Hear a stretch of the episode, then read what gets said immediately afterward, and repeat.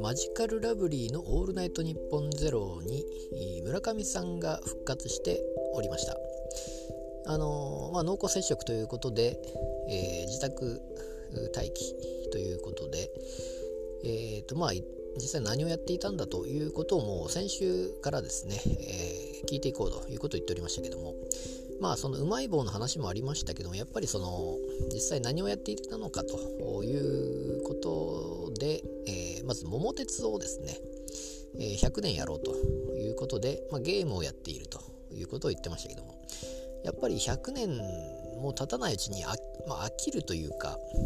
えまあ、どんどん買い占めていって実際自分は何をやってるんだろうという状態に今陥るんですよね。ゲームは本当に、えー、やりすぎると本当に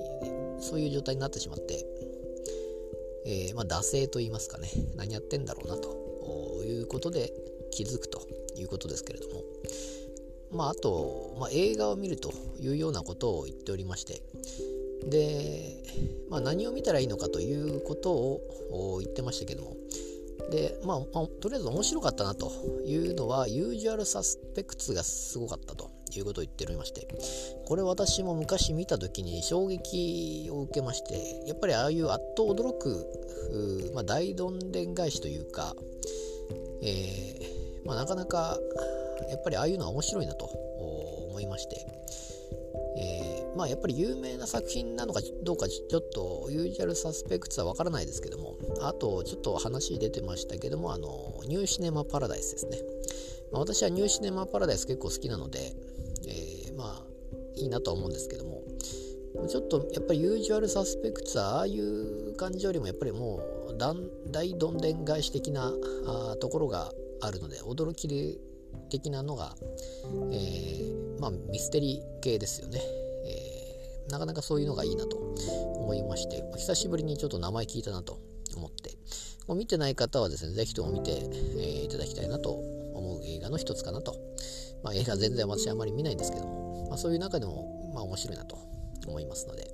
あ、そういう名前があやっぱり出てきて、えー、いろんなのを見ていった方がいいんだなということを言ってましたけども、やっぱりみんなが見ているものを見た方がいいと。前もちょっと言ったかもしれないですけども、人が見てないものを見るっていうのもいいけれどもやっぱりみんなが見ているものを見るとこれはま放送室で高橋さんも言ってましたけども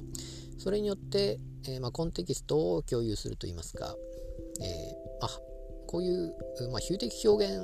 の意味が分からなくなってしまうので、えー、実際すごい有名な作品の例えを言ったとしてもそれを自分が見てないとそれに、まあ、乗っていけないし会議の中でもそういう話が出ても会議に参加できないみたいな感じに、えー、まあ、話のそういう流れというか雰囲気というかそういうコンテキストを共有できないと。いったところになってしまうのでやっぱり有名な作品は見た方がいいということを言っておりましたけれども、まあ、そういうのも多分村上さんの中ではあるのかもしれないですがそれでもユージュアルサスペクス良かったなと言っておりましてその辺は共感できるなと思いました。